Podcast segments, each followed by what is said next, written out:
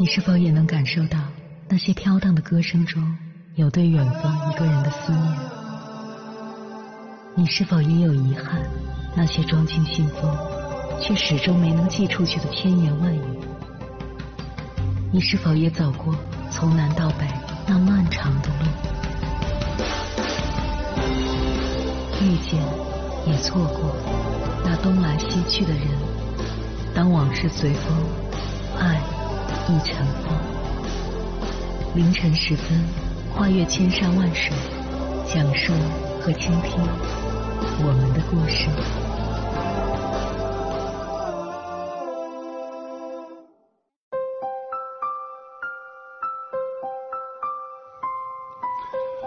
欢迎回来，各位夜行者，这里是正在直播的中国交通广播心灵夜话栏目《千山万水只为你》。深夜不孤单，我是迎波，我要以黑夜为翅膀，带你在电波中自在飞翔。看过电影《小偷家族》的人，应该不会对那位在海滩上无声说 “thank you” 的婆婆陌生。她的扮演者叫树木希林。二零一八年是树木希林临终的前一年，NHK 跟拍了他的日常作息，制作成纪录片《活成树木希林》。纪录片里既没有曲折离奇的情节，也没有惊天爆料，只有点滴对话与工作片段。如果你时常对人生感到倦怠，不妨去看看这部纪录片，里面提供了两种解法。接下来，千山万水只为你，跟朋友们分享的文章就是对这部纪录片的解读，名字叫《既然来了人世间，要么得到，要么爽到》，作者 Ruby 吴。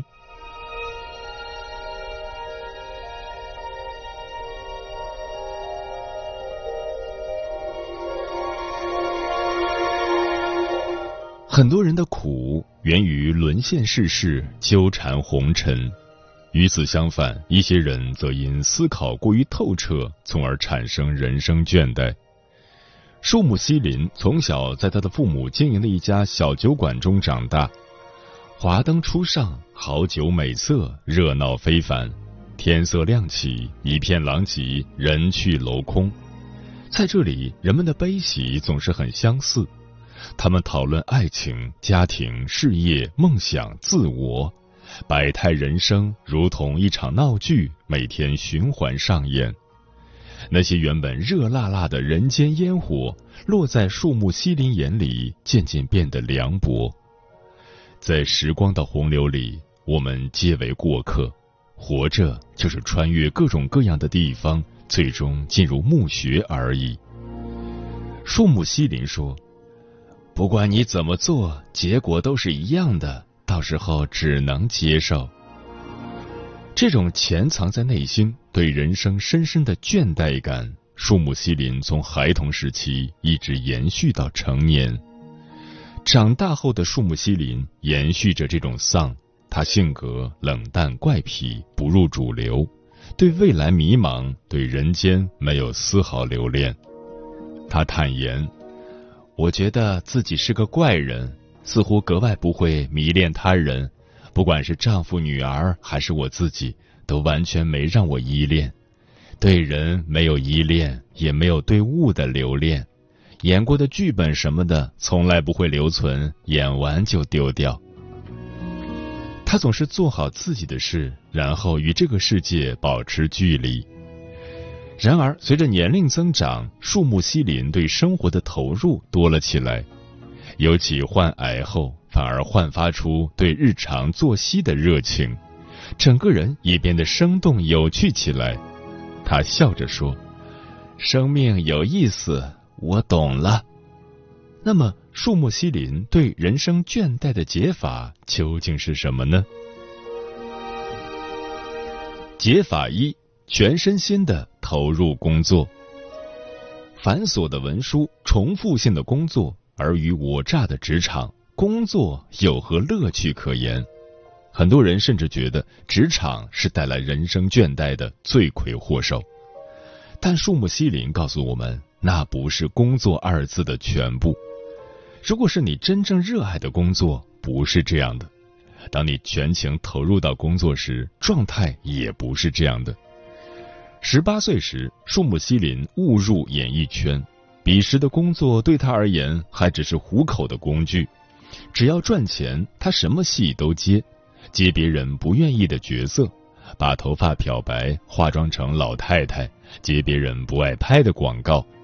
他说：“我那时最喜欢接广告，因为工作时间短，报酬多，又不用记很多台词。”就这样，年轻的树木希林在演艺圈里混迹着。一方面是他觉得得不到演主角的机会，另一方面是行业也不愿意接纳他。那时日本演艺圈的风气是，就算是演丫鬟，也不能长得太丑。好看的男男女女排成了行，自己再怎么折腾，也挤不进美女的行列。怎么办？整容？找关系？即便侥幸勉强挤进去，又怎么样呢？以色示人者，终将色衰而爱弛。不过是青春饭一碗，少不得落得白茫茫一片真干净的结局。如此想来，好无趣，倦怠之感再次笼罩。但是一个偶然和森繁九米前辈拍戏的机会，让他对工作有了新的认识和兴趣。森凡先生喜欢在拍摄间隙与人聊天，诸如昨天发生了这样或那样有意思的事。有一次，森凡说：“昨天回家路上，我的车撞上了一个骑自行车的男人，我赶紧下车询问：‘您没事吧？没受伤吧？’骑自行车的男人是个年纪不小的大叔，我想他身上不少地方都磕碰到了，一定很痛。”可是他却抚摸着自行车说：“这是我昨天刚买的。”森凡先生模仿着大叔的神情和语气，丝丝入扣的还原了上了一天班回家路上的中年人那种委屈、疲惫、麻木，还有一点点失魂落魄的神情。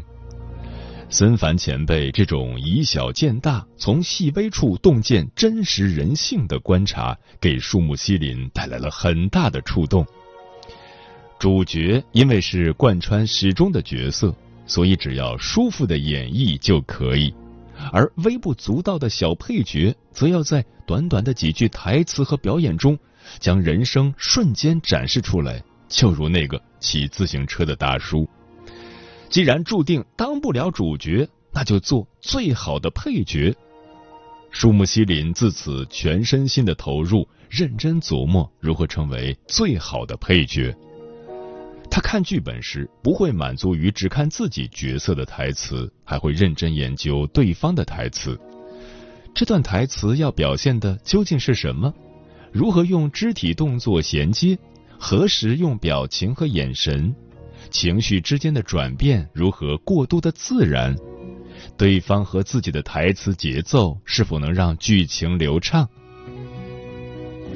导演久世光彦说：“多数演员只能达到表面的演出，而树木希林却有着余韵。这份余韵来自忘我的投入。”纪录片里拍摄有熊谷守一在的地方的片场。树木希林从家里带来自己天天用的菜板、菜刀、抹布、腌菜，在厨房里布置着，如同自己的厨房。镜头里只见他麻利的抓了一根葱，在水龙头下冲一把，整齐的码放在菜板上，当当当的切起来，行云流水的表演，仿佛是在他家厨房里装了摄像头偷拍一样。就比如，小偷家族中有一幕曾让很多人泪奔。婆婆坐在沙滩上，看着孩子们在海边快乐的嬉笑打闹着，她无声的说了两遍 “Thank you”。这是树木西林现场临时增加的神来之笔，导演是知玉和，将它原汁原味的保留下来，成为该片中的经典一幕。为了演好每一个角色，树木希林总是保有对生活的投入与细微的观察。连续剧也好，电影也好，说到底就是怎么活，怎么活过而已，这才是演员的根本。树木希林在五十几年的演艺生涯中，与其说是为了角色而努力，不如说是为了活着而努力。这也许就是为什么树木希林扮演的妈妈和婆婆角色总是那么自然又真诚，平凡却动人。明明不好看，观众的眼神却偏无法挪开。台词不多，话语极淡，却赚你眼泪最多。尤其对晚年的树木希林而言，工作早已不再是糊口的工具，而是体味人生的载体。每一次演出，他都全情投入工作，和角色融为一体。反过来，这又成全了他的事业。我年轻时曾讨厌演艺圈，但现在很喜欢。上了年纪后，还在不合时宜的努力。在年轻人看来，也许会显得可怜或是不堪，但我觉得我们还是应该在日常生活中尽量做好自己的事，通过工作这条通道得以反观自己，体验悲欢，表达思想。当放弃对自我存在意义的探究时，因倦怠而产生的无力感就会自然被解除。正如纪伯伦所说。在你劳作不息的时候，确实是爱了生命；在工作里爱了生命，就是通彻了生命最深的秘密。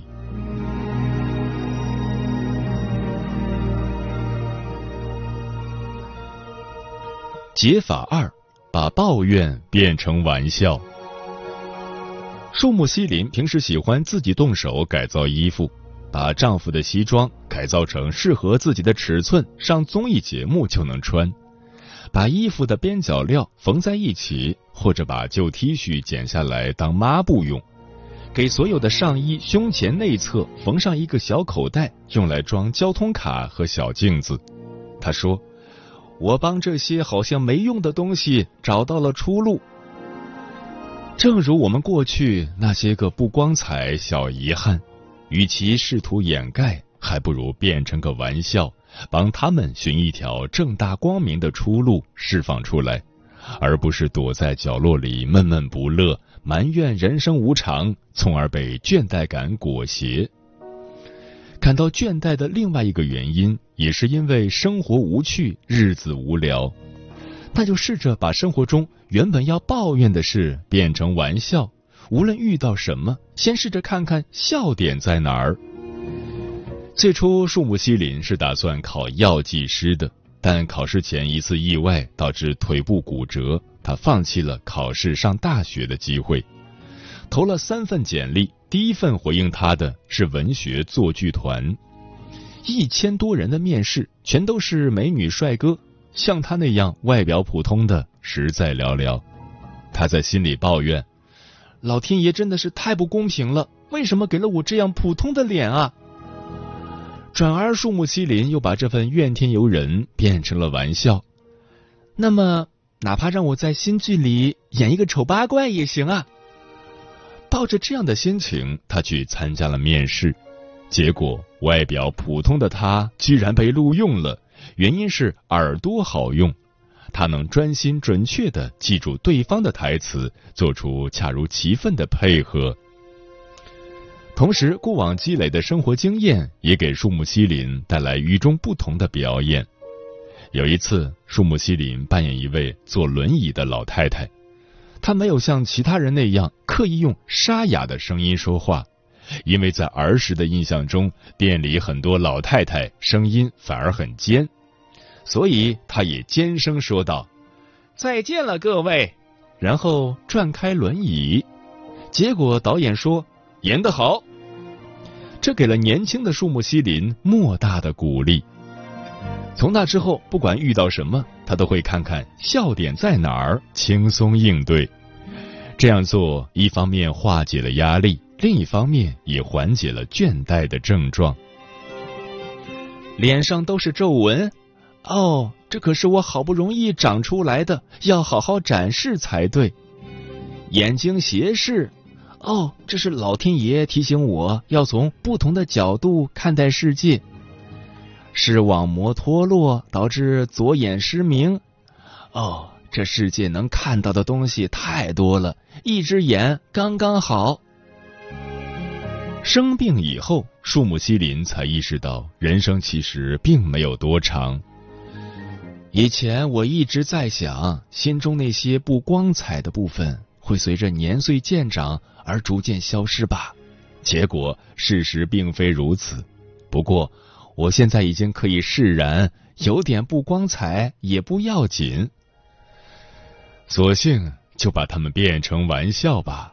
甚至就连患癌症这件事，也让树木希林拿来戏谑。癌症这种病真是不错呀，它不像那种非常突然的病症，它给我留足了准备时间，好好告别。我还充分的利用了癌症的好处，比如想要拒绝别人时，只要说我癌症已经很严重了，对方就会表示理解。啊，是这样啊。获奖呢也不会引来妒忌，稍微失言嘛，没人会责怪你。哎，那个人已经没有将来了，算了吧。人老了，渐渐也没有力气吵架，人就变得十分谦和。从这种意义上来说，癌症这种病真的是很宝贵呀。患癌后的这段逆旅。让对人生原本有些倦怠的他，反而肆意的活起来。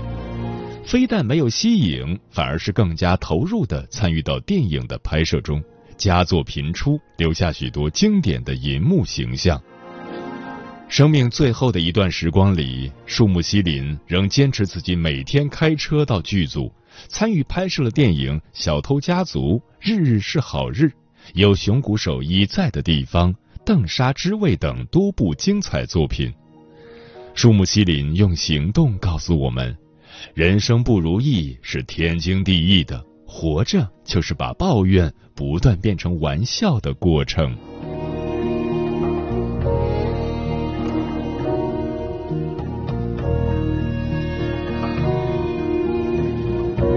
因为年轻，感觉日子漫长，就虚度时光。或因上了年纪，余生所剩无几，便蹉跎岁月，都是倦怠感滋生的温床。生活就建立在平淡无奇的日常上，但也是生命的魅力所在。即使是微不足道的人生，若能试着享受玩味，也能摆脱无聊，忘记倦怠，寻得乐趣。既然来了人世间，要么得到，要么爽到。毕竟，生命的确也有点意思。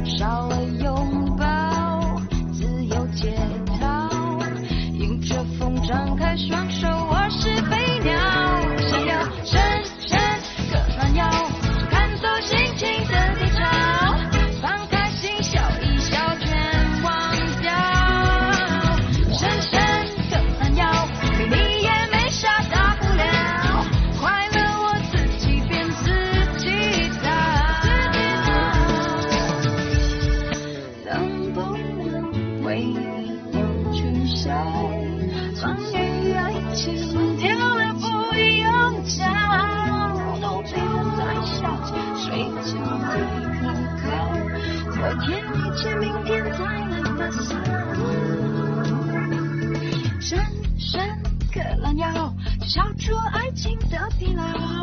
跟牵挂断了先，别打扰。深深刻懒腰，去感受心情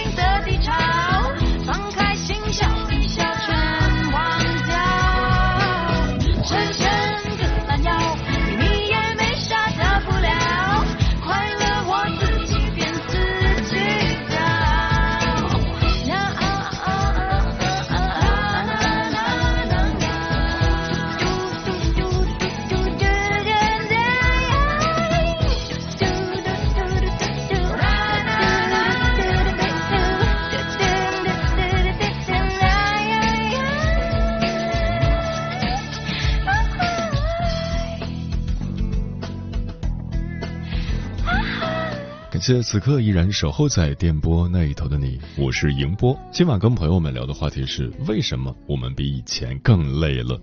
微信平台中国交通广播，期待各位的互动。专吃彩旗的鸟儿说：“感觉是比以前更累了，是因为想太多吧？想着父母、老公、孩子，还有很多琐碎的小事，很多事情都不能两全，考虑的再多也做不到让大家都满意，只能尽力而为，不违背自己的初心。生活真的不易，希望我们的每个取舍都是值得的。”山水湖北说：“太用力反而适得其反，用温柔的力量厚积薄发。”就像发条上的紧容易断，张弛有度才刚刚好。电波里的小五说：“倦怠是当今社会的通病，普遍都感觉比以前更累了。适当调整一下心态，过滤一下外界的声音。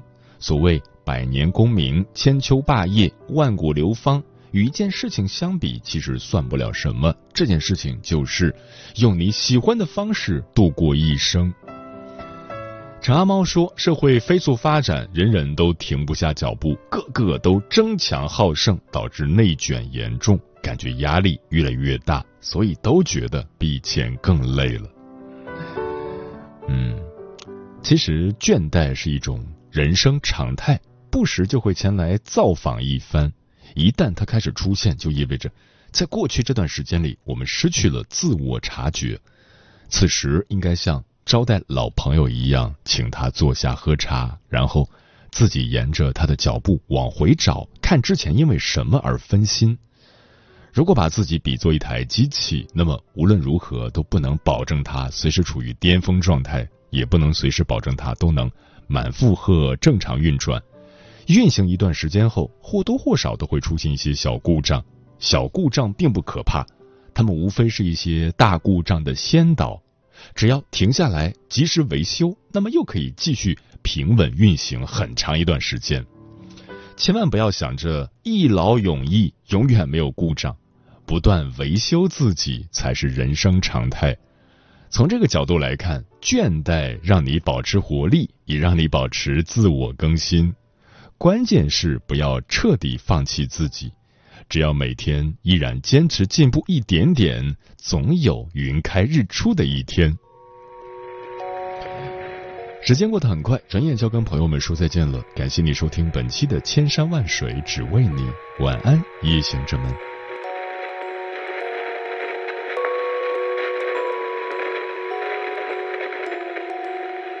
你的昨天累了吗？生活还过得去吧？在熙熙攘攘的人群中，你会跳舞吗？就算城市的夜晚，